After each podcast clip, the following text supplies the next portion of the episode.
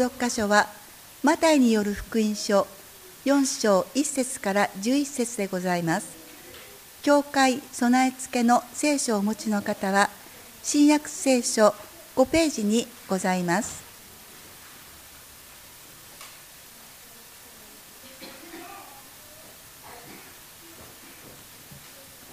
お読みいたします。マタイによる福音書4章1節。それからイエスは悪魔の試みを受けるために御霊に導かれて荒野に登っていかれた。そして40日40夜断食をしその後で空腹を覚えられた。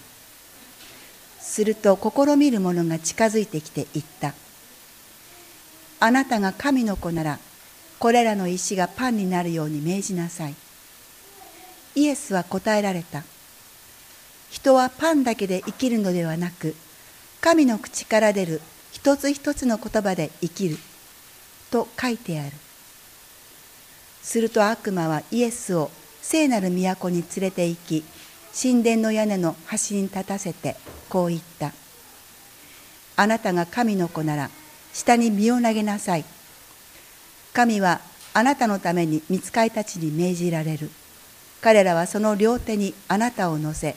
あなたの足が石に打ち当たらないようにすると書いてあるから。イエスは言われた。あなたの神である主を試みてはならないとも書いてある。悪魔はまたイエスを非常に高い山に連れて行きこの世のすべての王国とその映画を見せてこう言った。もしひれ伏して私を拝むならこれをすべてあなたにあげよう。そこでイエスは言われた。下がれサタン。あなたの神である主を礼拝しなさい。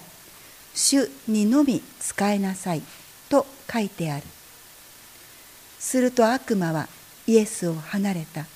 そして見よ見つかいたちが近づいてきてイエスに仕えた。悪魔の誘惑の昔と今と題しまして高橋先生が御言葉を取り継いでくださいます。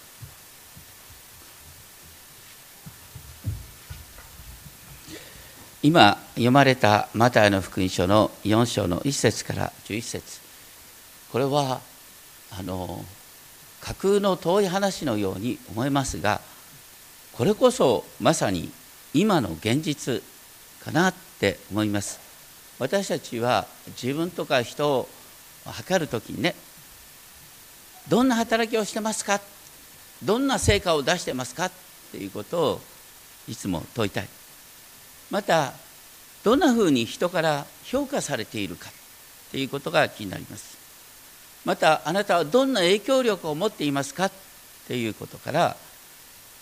自分を測ろうとする。これらはですね全てイエス様が退けたパンや富を第一とする成功への憧れ。神殿の頂から飛び降りるというパフォーマンスをすることによって評価を得ること。そして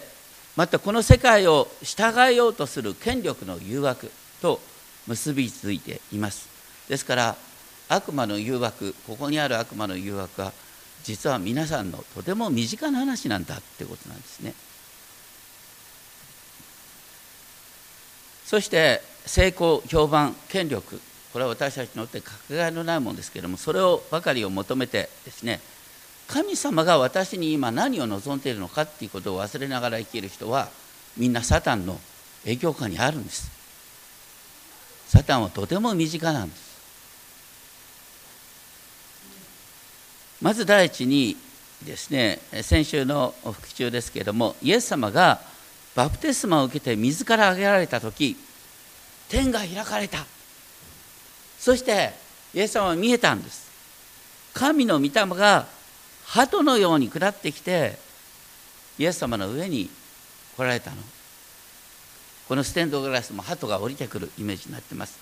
同じように皆さんのもとに精霊が下ってくる。でその時に天から声がした。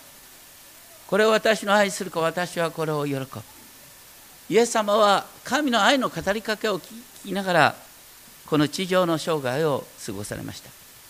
私たちが、ね、洗礼を受けてキリストと一体となるキリストの結婚式を遂げるってことはその、ね、天天のお父様からイエス様に対する語りかけを自分への語りかけとして聞く。だからいつも、ね、毎朝、ね、自分のことを自己嫌悪に陥りそうになったら神様はあなたに向かってあなたは私の愛する子私はあなたを喜ぶと語りかけてくださっているんだということをいつも思い起こしていただきたいと思います。それにしてもですね面白いのは4章1節でですねイエスは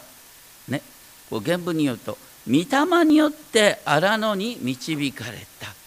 それは悪魔によって試みを受けるためであった。だから御霊によって荒野に導かれた悪魔によって試みを受けるため。面白いね。あのイエス様が御霊に導かれた時にどこに行ったかっていうと悪魔の誘惑を受けるために荒野に行ったんですよ。だから皆さんね御霊に導かれてたらですねあのサタンの誘惑に合わないと思ったら大間違いですよ。私たちの前にはいつもサタンの誘惑が満ち満ちてる。でそういう中で一番最初の誘惑は何だったかというとイエス様が断食をした。40日40夜にわたって。その後で空腹になった。皆さんあの40日間の断食なんかってのなかなか大変なもんですね。普通の人間にはできない。ででもイエス様ですからね御霊に導かれて断食をしてんですからその間本当に天のお父様とのですね親しい交わりを体験したかもしれない。でもさすが40人経つとねもう空腹でたまんなくなります。それはすごいあの苦しみになったと思います。そういう中で悪魔が、ね、ここで試みるものと描かれる。試みるものである悪魔が近づいてきていった。あなたが神の子であるならこれの石がパンになるように命じなさい。これは極めて現実的ですよ。神の子であるならなんでそんな空腹に頼る必要があるんだよ。ということですね。これに対してイエス様は答えられた。このように書いてあるではないか。パンのみによって人は生きるんではない。すべての言葉によってである。それは神の口から出るものだ。ですね。あの人はパンのみにて生くるにあらず。っていうのは今日本語のことわざにもなってますよね。でもこのことわざを例えばね広辞苑とかねで調べるとね大抵こう書いたんであの人は物質的な満足だけを目的として生きるものではなく精神的な拠り所が必要である。ちょっと合ってるようで大きな間違いがある。ついついこれがゆえに人はパンのみって生くるにあらずでまあ要するにねあのこう精神的にしっかりしたら大丈夫だとか神様がいたら大丈夫だとかいう話になる。でここに書いてあることは何かっていうと単純にパンを与える方は神様だ。神様はちゃんとパンを与えてくださるんだから神様のタイミング待ちなさいということだけなんですよ。パンが必要だよ。そのパンを神様ちゃんと与えてくださるからっていうことを言ってるんでパンなしに生きることができるなんていうことはどこにも書いてない。もともとは新明記8章3節。新明記8章3節に書いてある言葉ですね。そうに書いてあるのはそれで主はあなたを苦しめ飢えさせてマナーを食べさせてくださった。だからね使命に書いてあるの。神様あえてあなたを飢えさせることによって天からのマナのありがたさを味わうことができるようにしてくださった。飢えさせるのは何のためかというと神様が本当神様ご自身が満たしてくださるということをあなた方に体験させるためだよということなんですね。先祖たちも知らなかったマナを食べた。それによって人は何を学んだかというとは人はパンだけで生きるのではなく人は主の御口から出る全ての言葉で生きるっていうことをああなたの先祖たちは学んだよってことなんですね。だから主の御口から出る全てのものの中にマナも入ってるんですよ。でもそれ以上に主の御心の中で私たちは生かされるんだよっていうことを主はそれを通して示そうとした。そのちょっと前に新明記の8章2節にはこう書いてある、ね、あなた方は主が40年の間荒野であなた方を歩ませられた全工程を覚えていなければいけない。40年の全工程っていうのはどういうことかというと彼らがいつも神の契約の白とともにですね主の命令によって宿営し主の命令によって旅立った。主の命令によって生きていた時にいつも、ね、必要が満たされ続けていたではないかっていうことなんです。そしてそういう中であえて彼らを、ね、一時的に飢えさせたのは何のためかっていうとですね本当に主の命令に守って主の命令を守ってたら大丈夫なんだよっていうことをと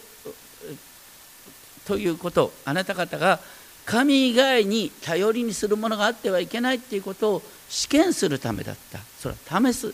ためであったって書いてあります。これは現代的に言うとですねあのパンのことをお金ってね読み替えたら現実的ですね。人はお金のみによって生きるんではない。しかしお金は大事だよってことなんですね。で問われてるのは選択が問われたらお金を第一とするか神を第一とするかっていうことを問われたら神を第一とするってい。うことを選びなさい。神を第一としたらお金の必要だって満たされるんだからっていうことが、まあ、私たちの常識ですよね。そのことを問うているってことですね。ですからモーセもその新明記8章のところでですね新明記8章の16節17節にはこう書いてある、ね、主はマナを荒野であなたに食べさせられた。それはあなたを苦しめあなたを試みついにはあなたを幸せにするためであった。あなたは心の内でこの私の力私の手の力がこの富を築き上げたのだと言わないように気をつけなさい。ついつい、ね、豊かになると私の手の力がこれを築き上げたんだっていう誘惑になる。だから神様は私たちに適度に上だとか適度に困難を与えることによって主ご自身が本当の意味で信頼に値するんだよってことを覚えさせてくださる。でもねその時間違ってですねあの他の神々に従ってこれらに使うことがあったらまた反対にお金を神神とするようなことがあったら神様はあえてあなたを苦しめ悩ますこともあるんだっていうことを言っていますサタンはいつもですね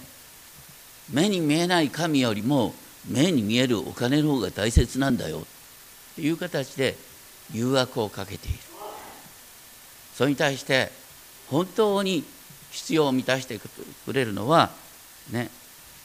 お金じゃなくて神様なんだよっていうことを覚えさせる。ということですね。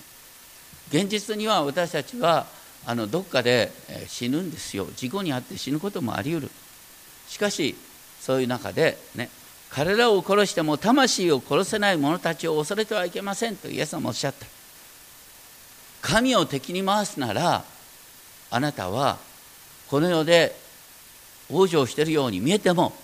死後とんでもない裁きに遭うということがあるんだよということがここに書いてあります。ですから人はパンだけで生きるではない。でも神の口から出る御言葉によって神様はパンを与えてくださるしお金も与えてくださる。優先順位を決して間違ってはならないということがこの第一のですね戒めです。第2はですね。5節。すると悪魔はイエスを聖なる都に連れて行き神殿の屋根の端に立たせてあなたが神の子なら下に身を投げなさいと言った。面白いのは精霊に導かれているはずのイエスがサタンの言うがままに動かされるということですね。だからこれも私たちの現実の中で起こることです。私たち精霊に満たされて生きてたってやっぱりサタンに振り回されるんです。でしかもサタンはその時神の御言を持って私たちを誘惑するんです。だって一番最初の、ね、アダムとエヴァを誘惑した時に神様は御言葉を用いたんです。あ神様じゃない。サタンは御言葉を用いたんですね。だからこの時もイエス様を誘惑する時に、ね、御言葉を用いた。それは詩編91編の11節12節からの引用なんですけれどもサタンは御言葉を引用する時に微妙にニュアンスを変えるんです。だからこの4章の6節にある御言葉がね後で皆さんよく調べてごらんなさいよ。こう詩編91編の文脈からやっぱり外れる引用の仕方をするんです。詩編91編のですね11節からあ10節から読んでみるといいんですけども、まあ、こんなふうに訳すことができるんですね。10節から「災いはあなたに降りかからず伝染病また疫病もあなたの天幕に迫りはしない。なぜならあなたのために主は見つかりに命じすべての道であなたを守るようにしてくださるから。その手のひらで彼らは見つかりはあなたを支えあなたの足が石に打ち当たらないようにすると訳すことができる。パッと見るときにね詩編91編を見るときにみんな不思議に思うとこあるんですよね。あなたが災いに遭うことがなくまた伝染病にも侵されないように神はあなたを守ることができるって書いてあるんですね。その割にはじゃあクリスチャンだったらですね伝染病に遭わずにですね災いに遭うこともないかってそんなこと全然ないんですよ。だって実際にねキリスチャンクリスチャン人口はどういう中で増えていったかっていうと災いに遭う中で災いに遭ってる姿を見ながら人々はねこう私たちの死を信じるようになるんですだからここに書いてあることはある意味で逆説なんです。イエス様だからおっしゃった。あなた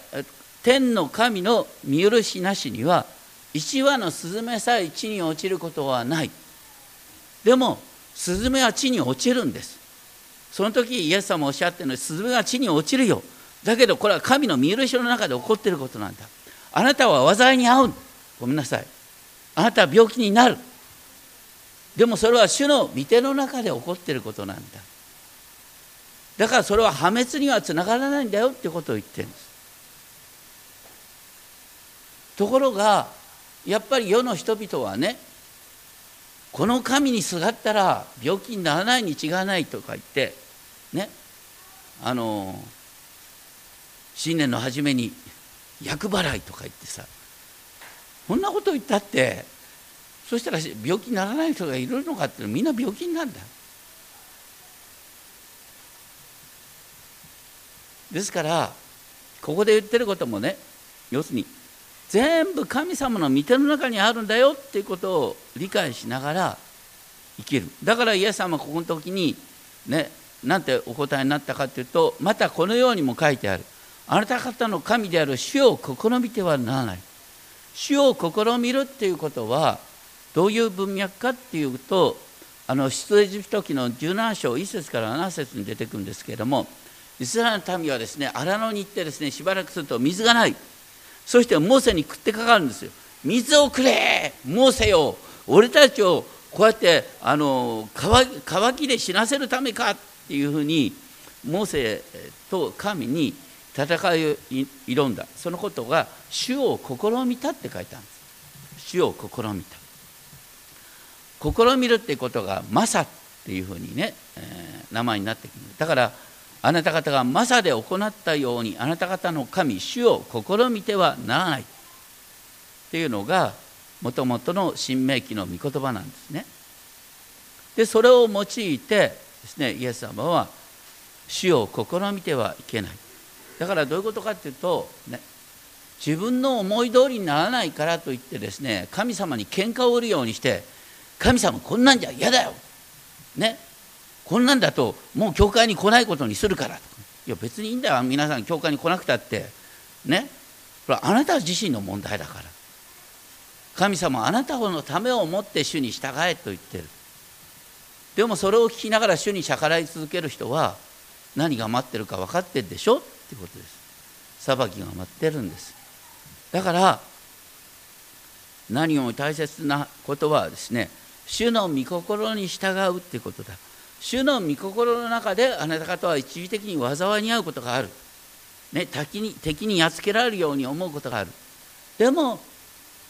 主を試みることなく主の御心主の御言葉に素直に従っていったらあなたは幸せになることができるよって書いてあるんです。実はその新明記の文脈の中で書いてあることはね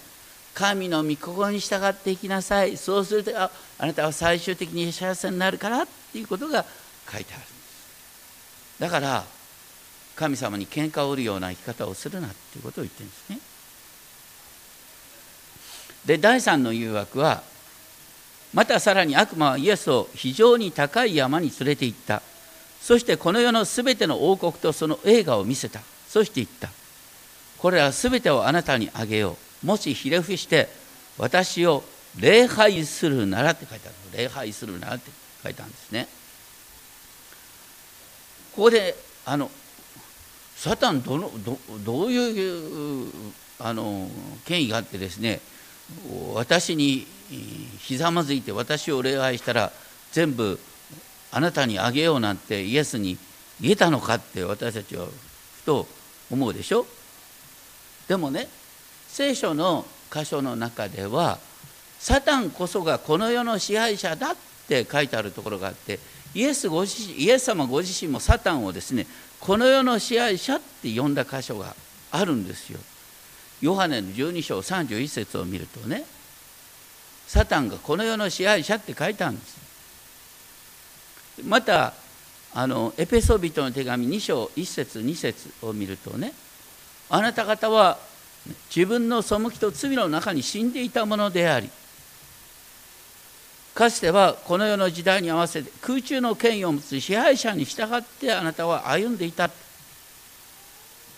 サタンは空中の権威を持つ支配者と書いてある。どうして空中かっていうとね天の天に住まれる神とこの地に住む私たちの間にその間の空中に入って神様と私たちの間の関係を断ち切るっていうのがサタンの仕事なんです。だからはっきり言いますよ神様を礼拝していない人はみんなサタンの奴隷なんですそれが聖書の書き方なんですあんまりさそういうことをさ人々に言ったらさ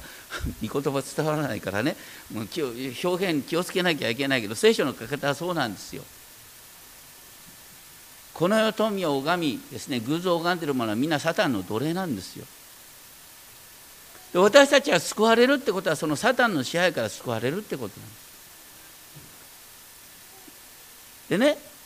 じゃあサタンがこの世の権威を持ってると思ったらね、手っ取り早いことは問題の解決はサタンと交渉したら問題解決するんです。ごめんなさい。だから最近もねどっかの電力会社の賄賂の話があるけども、ね、どっかの権力者と結びついたら物事は動くんです。そうするとねそういう人々ってみんな知らないうちにサタンの奴隷になって生きてんですよ。サタンは力を持ってる。ごめんなさい。だってね世の人々のそのなんか欲に語りかけてってそして具体的な権力に語りかけるっていうのはサタンの上等手段なんだよ。こういう話がありますね、まあ、あのちょっと現代の政治に結びつけると微妙なんですけども。第二次世界大戦の始まる前、ね、イギリスはですねドイツと戦争になるっていうことを極度に恐れてたんです。でその時ですねイギリスのネビル・チェンバレンっていう首相がいてねドイツのヒトラーと取引して差し当たりの戦争を回避したんですよ。でチェンバレンがですね国に帰ってきた時にも国王自らが迎えてですね喜ぶなんていうことがあったんです。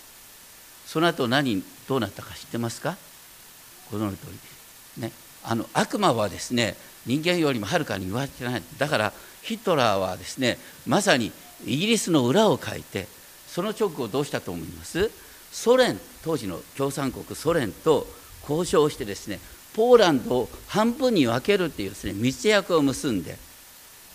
ねそしてあの要するにソ連を敵対せずにポーランドを分割してでその直後にどうしたかというともう全軍を西側に向けてあのフランスを占領してしまうたちまちのうちに。チェンバロンチェンバレンのせいでフランスは一時的に全部あの占領されることになるんです。独裁国家の独裁者と交渉するってことは危ないことです。でも私たちは差し当たり手っ取り早い解決を求めるために権力者と結びつくんです。これが、ね、サタンの誘惑なんです。イエス様はこれを退けた。でも世のほとんどの人はこの誘惑に負けてるんです。だから実はイエス様のこの話ってとても現実的。それに対してイエス様は何とおっしゃったか。下がれサタン。それはこう記されているからだ。あなたの神である主を礼拝しなさい。ただこの方にのみ使えなさい。あの実はもともとの、ね、新明記6章13節であなたの神主を恐れ主に使いなさいと書いてある。どうしてイエス様は主を礼拝しなさいって、ね、おっしゃったかというと、ね、サタンのもともとの言葉がもし私を礼拝するなら目の前の問題を解決してあげるよ。私を礼拝するならイエスのもとに世界がまとまるよってことを言ったんですよ。だからそれに対して礼拝すべき相手は神のみなんだっていうことをおっしゃった。新明記の中ではね繰り返しその文脈の中でねあなた方がねこう豊かな畑を手に入れそして豊かになった時に神を恐れる可能性がある。その時決して神様を忘れてはいけないっていうことを神様はモーセを通して語ってた。そういう中で主を恐れ主にだけ使えて使えなさい。でも私たちは目に見えない、ね、神様よりも目に見える権力者と結びつこうとする。またお金を頼りにしようとする。それよりは実は主こそがねサタンをも退ける方なんだ。主はサタンの上に立っておられる方なんだ。サタンの上等手段はいつも私たちがお祈りしなくするっていうことがサタンの上等手段なんです。皆さんごめんなさいね。今日も祈りお祈りしなかったなっていう人はあなたは知らないうちにサタンの誘惑に負けてこの世の富この世の権力この世の評判を神として生きてるんだ。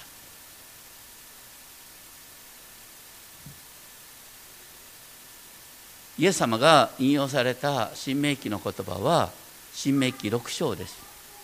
新明記6章というとみんな暗唱してるよね。新明記6章4節5節ね。聞けイスラエルシェマイスラエル。主は私たちの神主は唯一である。あなたは心を尽くし命を尽くし力を尽くしてあなたの神主を愛しなさい。お金にも権力にも評判にも惑わされず主をのみ愛してきなさい。そうすると最終的にあなたは幸せになるんだよっていうことが書いてある。それにしてもね歴史を見るとまた教会の歴史を見るとですねあの要するにイエス様がこれおっしゃったことってこう結構難しいことなんだよ。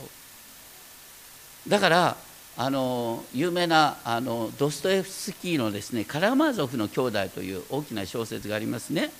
その中で有名な大審問官というですね例え話が出てくるんですね。それは16世紀のスパイスペインでですね異端裁判官の物語なんですけれどもこの大審問官はですねこうやって言うわけですね。このイエス様の荒野の誘惑を例に出しながらですね弱く愚かな民衆は神の言葉よりもパンを求めているのが普通だよ。植えそうになったら奴隷だって好んでなるんだ。どの人間がパンよりも御言葉を大切にするなんてできるかそれは不可能な命令じゃないか次に言ったのは民衆はですね奇跡や神秘なしには神を信じることができないんだよ。その民衆に向かってですねあの神殿から降りてみせたらよかったじゃないか。それを退けるからですね結局世の中の人はねやっぱりこう奇跡だとかそういう話に奴隷になりたがるんだよ。それから人間は基本的に悩むのが嫌なんだ。争うも嫌だ。だから権力者に従うことを求めてるんだよ。これは心理学者も言いますけれども多くの人間はですね心の奥底でですね従うできるこの人に従ったら安心だっていうですね従うべき相手を求めてるって言うんです。だからその中で大神門官は言うわけですね。愚かな人々を助けるために私はサタンに魂を売ったんだよ。教会はみんなにねパンを保証し続けてきたんだ。教会に来たらパンを守ってあげるよ。それからねいろんな装置を作り出してね奇跡の話を作り出してそしてみんなの信仰を助けてあげたんだ。また教会はこの世の権力者と、ね、結びつくことによってね言うことを聞かないと破門するという脅しでもって権力者を従えてきた。おかげでヨーロッパはまとまってるじゃないか。本当にある面でその通りなんだ。で今もねプロテスタントの教会でも教会によってはあの何でもねこう牧師にお伺いを立てるとかさ。で悩まずに済む、ね、でその教会に属してたらこう死後までちゃんと死後っていうか あの飢え死にしそうになったって面倒を見てやるなんていう教会もあるんですよ。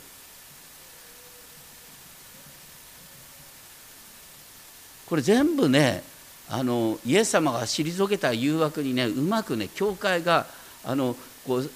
みんな悩まなくて済むようにですねパンだとかですねこう奇跡だとかですね権力とかをですねうまくミックスしてですねみんなが悩まなくて済むっていう形を作るのがこの世の宗教なんです。それに対してドストエフスキーは、ね、その中で皮肉的に言ってるのはそれはカトリックとかプロテスタント教会がそう流れがちだったそれに対して、まあ、ドストエフスキーはあのロシア正教の信者ですからね我々はそれよりも精霊の働きを大切にしてる、ね、実はそんなことは人間にね人間はイエス様が退けた悪魔の誘惑を退けることなんかできない。私たちが退けることができるのはまさに精霊によって退けることができるんだ。精霊と御言葉によって。だからイエス様を御言葉を用いることによって退けた。どうして御言葉で悪魔が退くかっていうと御言葉に神の権威が示されてるからサタンは神に勝てないってことが分かってるから御言葉の前に知り越さるを得ないんだってことを言ってるわけです。ですから私たちも気をつけなきゃいけない。下手に優しくしすぎるとサタンの思うツボになる。人々はやっぱり神のもとにへり下りそして精霊の導きのもとで本当の意味で生きることができるんだよってことなんですね。今日この後ですねあのマルチン・ルターのですねあの賛美歌を共に歌いたいんですがあのどうして私はあのマルチン・ルターの賛美歌をわざわざですねこのこの日本キリスト教団の美しい賛美歌をですねあの時に批判したり新しい訳を作るのかというと大体この賛美歌267番ってですね、まあ、本当日本語として美しいんだけどこの人ルターのこと分かってんのかなと思う本当にサタンの恐ろしさ分かってんのかなと思うだから私は新しい訳を作らざるを得ちょっと見てほしい。ね、であのねルターさんは、まあ、これを詩篇46編に励ましまされながら、ね、作ってったんですね。で一番の、ね、歌詞はこうなってるね。古き悪魔の攻撃の前にはこの地の誰も勝つことはできない。人間ではサタンに勝てないっていう告白が一番にあるんですよ。これ大切なんです。でもどの、ね、日本語の訳でもサタンなんか恐れる必要ないって歌ってんだよとんでもない話だそんな人はサタンの思うツボだよ誰もサタンには勝てないっていうのが一番なんですよ2番目はですねあの私たちはキリストと共に戦うんじゃないです。私たちは戦おうとしたって負けるに決まってる。キリストに代わりに戦っていただけなければあの勝利はない。しかしキリストに、ね、任せるとキリストが勝利をしてくださるんだよ。そして3番目はですねサタンこそがこの世の君だって言ったんですね。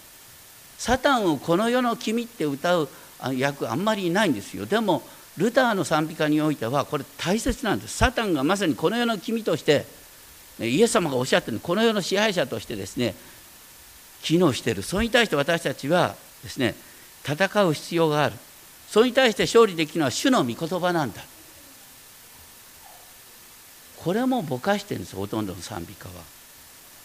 で4番目はねでもそうは言っても御言葉が虚しく見えることがあるよ。だけど神は精霊によって精霊によって御心を進めてくださる。で最後の役は「我が命も妻子も虎は取りね」とねあのこう考えてみるとですねあの女性に対してはちょっと失礼な言葉なのかなと思ってちょっとね、まあ、妻っていうのはあの古語の夫というふうに書いて妻というふうに呼んだらいいんじゃないかっていうことを言われてああそうかなと思った要するに愛しい人ですね。要するに愛しい人を取られようともね私の命に取られようとも実際に殉教の死を遂げる人いるんだから大丈夫だよ。だって永遠の命はもう保証されてるんだからっていうことなんです。でルターがどうしてこういうあのね一見見たところいわゆるサタンの勝利に見える賛美歌なんです。どうしてこういうギリギリの歌を作ったかっていうと私たちはあの知らない知らないうちに戦いの時にですねこの世の権力に頼ろうとするんですこの世の権力に頼ろうとしたらさっき言ったようにサタンの思うツボなんです私たちはこの世の戦い方しないんですサタンなんか驚く恐れる必要ないなんて人は知らないうちにお金と評判とこの世の権力の奴隷になってしまうことがあるんだデルタはまさにギリギリのところでとにかく主にのみ信頼するって形で歌ってってどうなったかっていうとねルターが大体この賛美歌作った時ですね全てがもう終わりって感じだったんですよ。あの宗教改革から10年経った時でですねあのですねカトリック勢力は猛烈な反撃に転じるしそれからあの熱狂主義者がね精霊の皆でって勝手なことをするしトルコがですねこう国境まで迫ってくるし自分の娘はですねペストで死んでしまうしでそれから彼自身も神経衰弱に襲われるんですね。サタンはあのルターにこう言ったんですよ。何を？教会全体が間違っていてお前だけが正しいとでも思ってんのか？お前だけが正しいなんて。お前こそが危ない人間なんだっていうことを語り交う彼は本当にそうだななんて思ってね本当に頭が狂いそうになるんですよ。そういう中で詩篇46編によって励まされたんです。そういうギリギリのことがほとんど賛美歌には書いてない。どの賛美歌にもそういう訳はないんですだから本当にね賛美歌を訳すって難しいことです。本当にあのその書いた人の気持ちだとか聖書を分かってないと本当に訳せない。でも多くの賛美歌は日本語としては美しいんだけど漢字のところが抜けてる。ごめんなさい。まあそういうことでとにかくですねこの賛美歌もそうなんですけどもそういうことを覚えながらですねあの 知らないうちに私たちがサタンの奴隷になってしまうんだよってことを覚えながらですねそのままお祈りの気持ちを持ちながらですねこの賛美歌を共に歌っていきたいと思います。ではお願いします。